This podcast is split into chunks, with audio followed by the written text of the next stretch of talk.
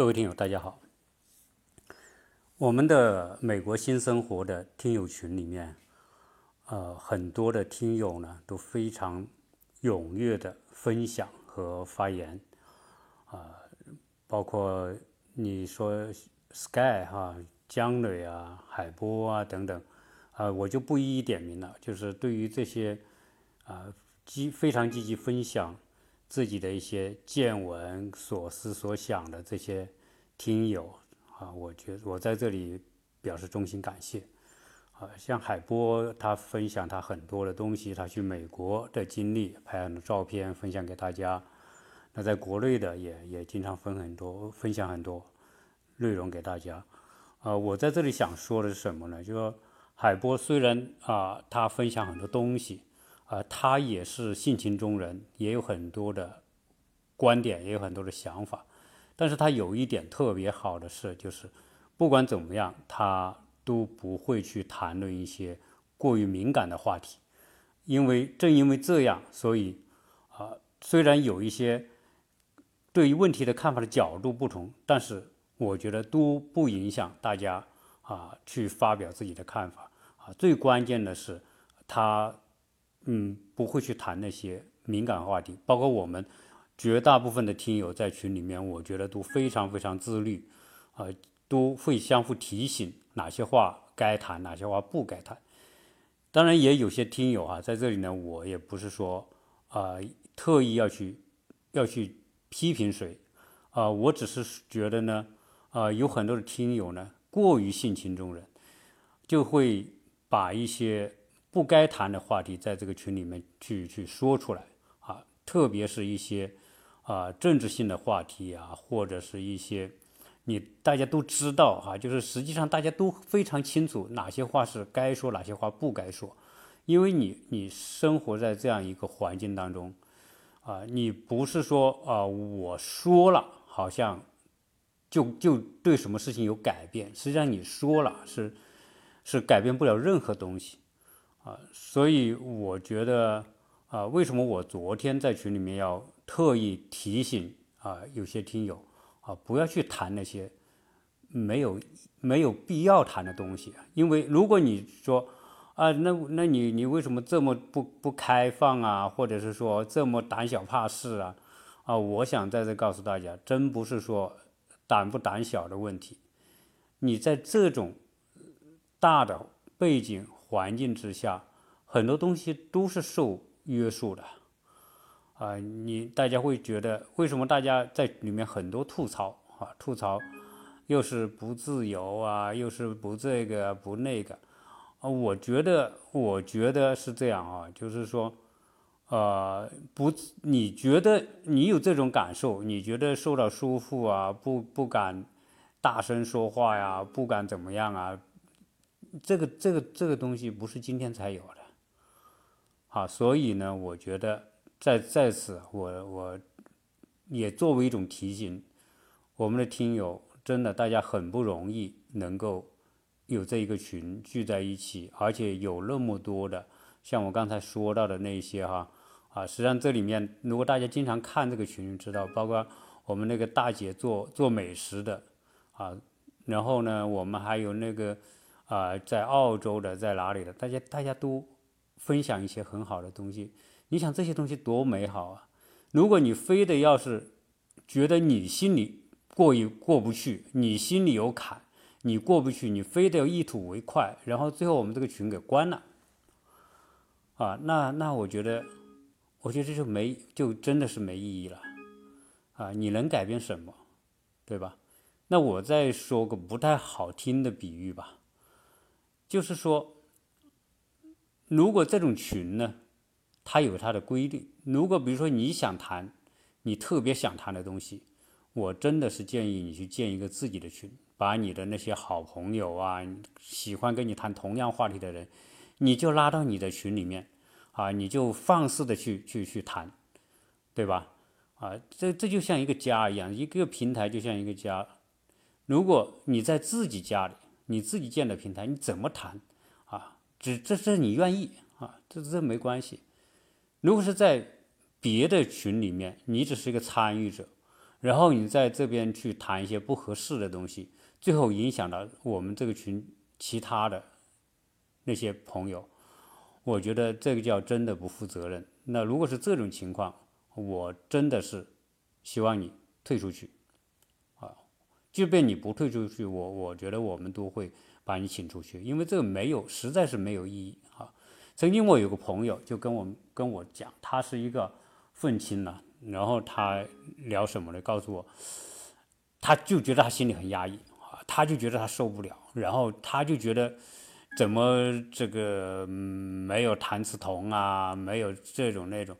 啊？那个那个清朝还还有那些呃英勇就义的人，还给还有大声呼吁的人。我说我说你去叫啊，对吧？你觉得你你那个你可以去喊呐。现在途径方法很多，你敢喊吗？所以你所以很多东西呢。去去在别人的群里面去发那种不合适的牢骚，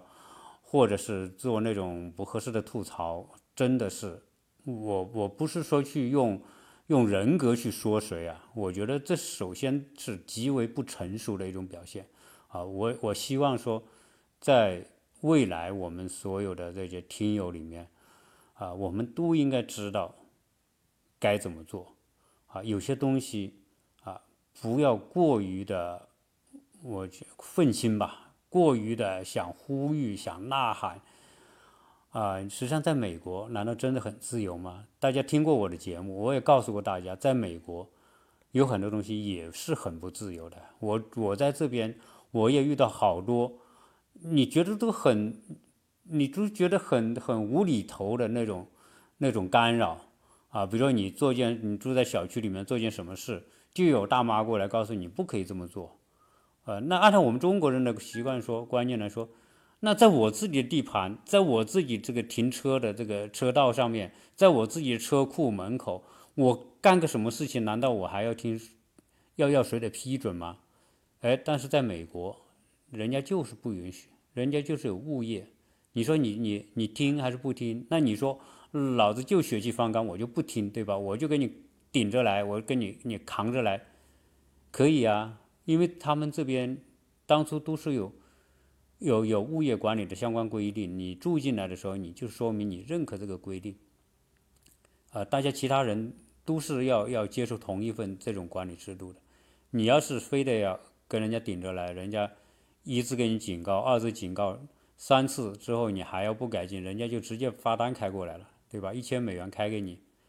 啊，你说我就是不交啊，老子就是吞不下这口气，对吧？那你可以不交啊，不交，接下来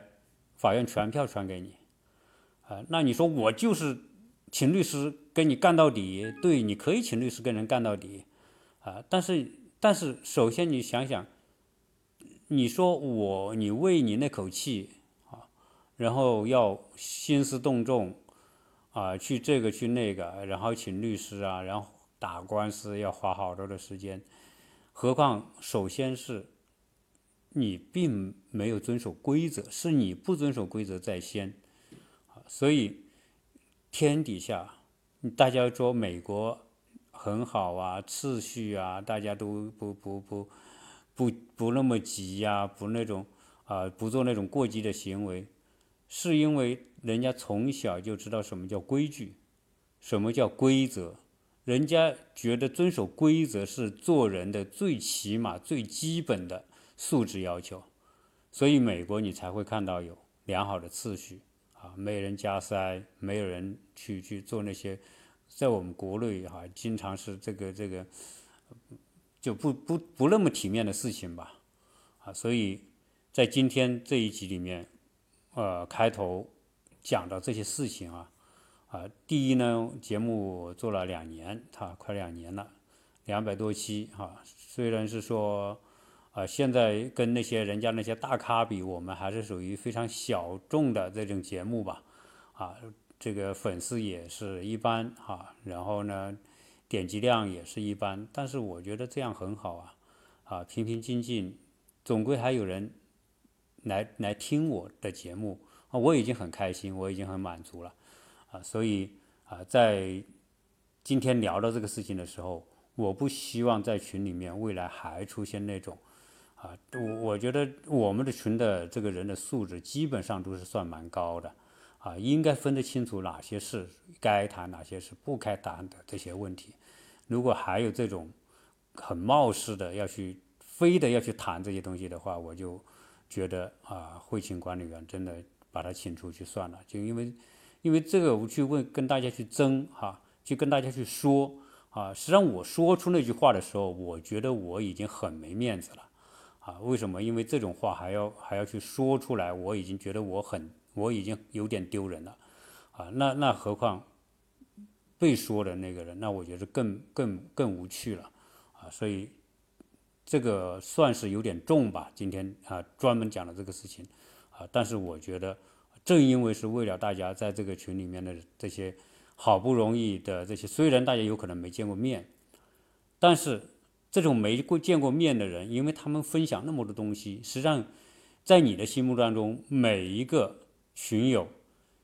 都有一幅画像在你的心里面。这个人，你认为他的性格是什么样子的？他的学识、他的眼界，他是什么样的人？实际上，你已经对他比那种可能你见过面的人还了解的更多。所以，实际上大家是一个非常熟悉的一个朋友圈啊。所以，我觉得啊，我我希望珍惜这种大家聚在一起的机会啊。你你有话你就多说，你没话就少说。你没时间，你就不听不看，所以，呃，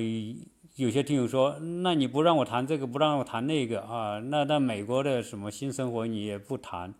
那我希望大家还是要理解，像我这样做节目，首先我算频率很高的了，一般两三天有时间我两三天就会更新一次，呃，没有时间一般的一个星期更新一次。那很多做节目的主播可能还没我这么勤快哈，嗯，那你不你我我先我首先是感谢大家想听我的节目，但是呢，啊，也希望大家够理解，我不可能天天去更新，即便天天更新一期，也就那么三四四十分钟，所以呢，啊，你可以多找一些节目，对吧？我的节目听完了，你可以听其他人的节目，啊，这样的话呢，就不至于说非得在群里面去说一些不合适的话。啊，那个，今天呢，我想跟大家聊一个相关的，呃，大家在群里面聊到很多的话题，我们中国人对世界的看法，因为很多的朋友呢，啊，经常会谈到我们现在在国内的那些焦虑的问题，呃，很多要不要送小孩子出来，自己要不要出来的问题，啊，首先。大家就会觉得，哎呀，你出不出国？现在国内都挺好了，还要出国干嘛？对吧？这些话题呢，我觉得本身就是没有答案的，没有没有嗯没有办法给出一个标准的答案，因为每个人的感受不一样。但是呢，我就在讲到我们这个呃大家的这种心态上，我觉得有很多东西是内心纠结啊。这种内心纠结，实际上从大家的沟通的话题当中，真的就可以看得出来。但是我认为说，不管怎么样哈，现在啊有机会的话，出国多走一走是必须的。不管是说你自己出国走，还是带小孩出国走，你看，因为你看我们现在很多的这种情绪啊，很多民众的那种情绪，在国内的人长期待在国内的人就觉得很压抑啊，觉得总觉得很这个这个很堵啊，心里。然后呢，总觉得啊，这个不如意，那个不如意啊，很多的不如意啊。那如果你在国外生活一段时间，为什么在国外真正能够生活一段时间的人，你的心态会平和很多？为什么呢？因为你的国内的那种焦虑，当你真的在国外生活的时候，会给你一种矫正和平衡。因为我们总觉得好像我们那个。环境有某种东西让你不如意，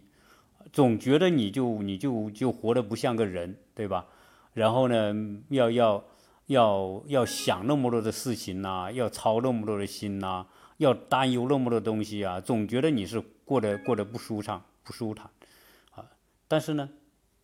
你出国，在国外待段时间之后，为什么我们有听友在出了国之后，哎，他的看法就不一样了？他对国内的原来的看法，对国外的原来看法都发生改改变，因为你实地到国外去看看，你也会知道啊，西方的国家原来我们这一代人为什么？你看九零后、零零后可能跟我们对西方的看法就完全不一样，因为我们那个年代是很真的是从从赤贫开始啊，我都说我们经历六十年代、七十年代、八十年代、九十年代，这这。这真的一个十年就是一个变化，但是我们很多记忆是停留在过去的贫穷，啊，所以我们就会觉得，哎，西当时因为我们一一了解世界啊，我们就觉得好，那时候就觉得西方是一个很很好的环境啊，我们国内就是很贫穷。到现在为止，可能我们仍然还带着这样的一种印象来看待自己的生活，所以。觉得西方什么都好，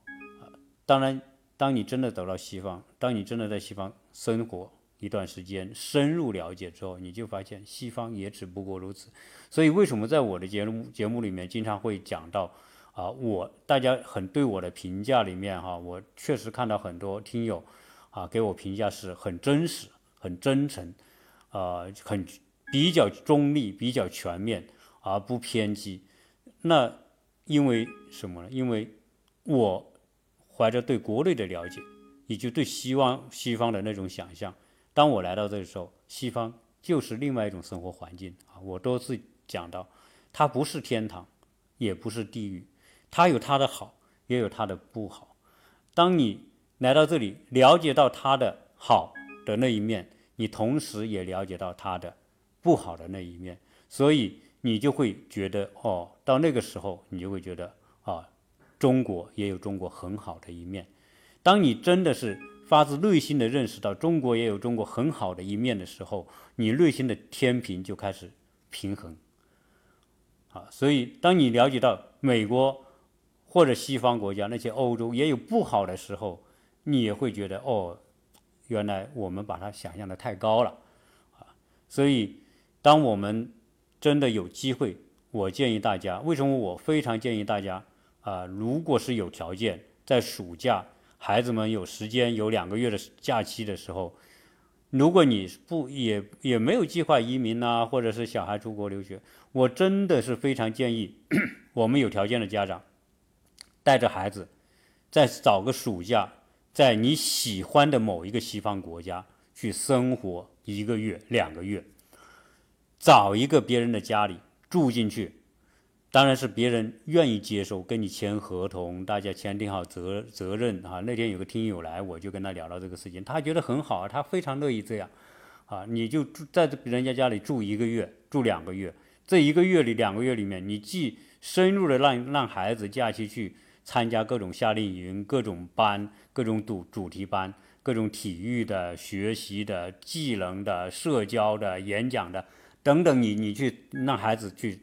你因为这里一个夏令营一般情况下是一个星期，你选择三四个夏令营，你不就是一个多月过去了吗？然后家长你住在别人家里，别人有时间带你在美国的生活的一些细节的地方，带着你一起去啊，不要去车管所所啊、加油啊、超市啊、市政府啊。啊，等等吧，就是这些图书馆呐，啊，各种各样的这种这个活动，就就是一个美国人怎么生活，你就在那里真正的在那边生活一两个月，我觉得这种这种体验真的是一种无价的一种东西，因为它让你对世界有更真切的感受，你的世界观会更倾向于平衡。我认为这个啊特别重要啊，你就所以如果你能这样做啊，你欧洲住住一段，美国住一段，那个时候你就可以跟别人说，你真的对西方国家是有所了解的啊。那个时候你对国内的某种抱怨，你就会慢慢的减少啊。你对国外的那种崇拜，你也会减少啊。一个人实际上这是一种。人格健全非常重要的一种一种方式啊，去去认识和了解世界啊，所以今天闲扯啊，因为这一集呢，我我不是作为一个有特别多的主题哈，就是随便的闲扯啊。你看我们在这里面，呃，经常我们会有些朋友在一起聚在一起聊聊天啊，聊聊天，我就会感觉到这些很早来到美国的，也就来这里二十多年的啊，你当然也他们也很年轻，四十多岁，二十岁来，四十多岁，在这里成家啦，小孩啊，事业也做得很好。结果呢，我倒听到另外一种声音，他们对国内那些成功人士的羡慕，羡慕的不行，啊，就一聊到这时就，哎呀，这个，这个就觉得我们原来的同学，对吧？啊，现在在国内是大老板啊，怎么怎么样，多有多少钱呐？啊，人家的过的生活是怎么样啊？对吧？人家这前呼后拥啊，三妻四妾啊，对吧？真的就是这种感觉啊，因为因为。他一直在国外，他他们没有这样的机会啊。首先是没有没有抓住国内的这样一个蓬勃发展的这样这样的一个机遇啊，他们应该算是错失吧。所以从某个角度，他们有一点失望啊。然后呢，呃，在美国生活就不像国内那么开放啊。美国是极其保守的一个社会啊，你跟一个女的打招呼。啊，你跟个女的拍个拍一下她的肩什么的，那你都要特别小心。啊，你别看说，哎呀，人看到美国什么天体育场啊，然后经常看到什么裸体游行呐，好像这个那个的。你看我在这里这么久，我也没看过，啊，没有那么多的东西，好像就是让你觉得很新奇的东西。啊，你虽然是有那些，你也不会天天去。当你真的去到天体育场，你就发现就这么回事啊。你这天天都看，也不是没看过。只是那种形式让你觉得好奇而已。当你就像一个一一窗户的那层纸，你一捅破之后，觉得什么意思都没有，啊，所以在在国外的啊，对国内的那种生活的羡慕，因为在国外就是家庭生活，啊，如果你家庭生活不开心，是吧？夫妻感情不好，那那还那那可不就是很很很内心很苦楚嘛，很寂寞嘛，这个也能理解。呃，但是你看，我们在国内的对西方的某一种印象和西方对国内某印象，你真正到国内那种情况，难道真的很好吗？那些成功的那些养很多小三小四的啊，应今天应酬这个应酬那个的，那对吧？自己的那点时间要分给这个分给那个，然后呢，啊，你真的是有小三小四，再多生几个孩子，那都是责任呐，啊，真的要周周周旋于那种生活。真的很舒服吗？我觉得也未必哈。最后搞得家里不和，最后斗得你死我活，甚至是拿命来拼的那种，也是大有人在嘛。所以，在在国外的人哈，看到国内的那种生活的那种让他们羡慕的那一面哈，当然这个是不用说吧。你不说什么吃东西哈，那那国内你一出门就有，你要吃什么都有，对吧？啊，你想半夜三点钟出去也有的吃。你在美国看看，你说半夜三点钟我去邀朋友吃个夜宵宵夜，那你走遍整个城市，你都找不到一家，没人干这么干，对吗？但你在中国，你就可以随便几点钟，一点钟打电话约朋友来宵夜啊，口味虾，对吧？啤酒，你就你就可以喝。那你在国内，你你说啊，洗个脚，那个那那到处都是，对吧？洗脚城多多多的是。啊，嗯，那在这里洗脚，那大家就会吐槽，哎呦，这美国什么洗脚，这个几个大妈给你随便捏一捏，啊，捏还捏得不好，还那么贵，对吧？那我们在国内都是小妹啊，那么漂亮的，然后跟捏脚又捏得好，那么舒服啊，又不贵啊，你还别说什么桑拿呀，什么桑拿城呐，啊，那种东西，那这里根本都没有，啊，所以你想想，在这里就是清教徒的生活。啊，所以你说哪里好呢？没有标准，标准在你自己心里的欲望和需求。你当你有某种欲望的时候，你就向往那种东西；你你没这种欲望的东西，你也无所谓。你像我在这里，我就是清教徒一样的生活。我每天画画，一个假期里面我也没出去旅行，因为我觉得我画画我很开心，我很满足，我内心很充实。我觉得我完成一幅作品，我就觉得特别开心。呃，当想画一幅画，刚刚开始画的时候，啊，感觉有点吃力啊，哎，也不知道自己能不能完成，但是我就想办法去坚持，最后一点一点一点，最后把它做完，然后把一幅画画出来，我内心就觉得很满足。你说我这种满足拿什么来比呢？你说拿国内的那种生活，每天花天酒地的生活，每天去桑拿按摩的生活，跟我这个比怎么比？我觉得，呃，我觉得我这个是一种真正的充实。国内那种东西，那就是一种。刺激的消遣，啊，没有办法比。相比之下，你你去你去桑拿，天天去桑拿，去去干那这个那个，当你干完之后，你觉得有意义吗？对吗？但是我完成一幅作品，我真的朋友来，我给他们看，然后我拿到画廊去展给别人看，我觉得这种充实是没有办法替代的，啊，当然。我只能是说我喜欢这个，我也不能去要求别人也按照我的想法去做，啊，所以每个人都不一样，关键是内心如何找到一种平衡，如何看世界，通过看这个世界，看到这个世界它就是一个平常，这个世界就是一种存在，好的也存在，坏的也存在，就是这样，啊，当你真的这些。走过无数的地方，最后你回过头来发现，这个世我们世界永远都是那个样子。关键是我们用一这样一种什么样的心境去看这个世界。我们世世界不会因你而变，但是世界会因我们的心境而变。当我们的心境真的发生变化，调整好了，你发现，你就是去西藏贫苦的地方，你也能看到价值，生活的价值。如果你不调好、调整好心境，你就是有小三、小四、小五、小一百，你也不能真正体验到生活的真正的魅力和含义。所以说来说去，内心世界才是自己人生的最重要的宝藏。关键看你挖还是不挖。我们在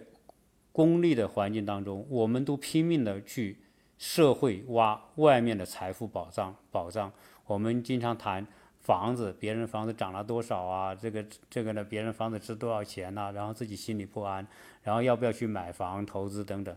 啊！但是我们真的，我觉得越是今天这么一种功利、极端功利的社会，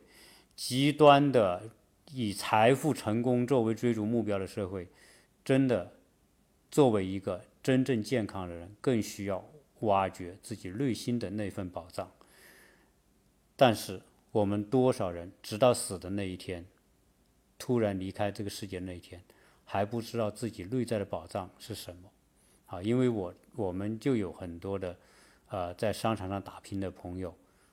由于常年的不健康的生活，可能突然某一天就就就就走了，就永远的告别这个世界了。啊，他也很成功，他们也很有财富，很有地位，但是他们多半都在为他的环境而生活，为别人而生活。他们真正有多少天是为自己而活呢？我相信这些，当我们突然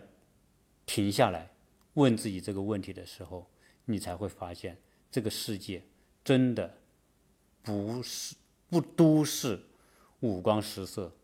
不都是七情六欲，不都是财富的成功。实际上，作为一个人，之所以成为人，有远远比这些东西更重要的那个世界，那个人们内心的世界，只是我们离它太远。好，这一期就跟大家聊这么多，谢谢大家收听。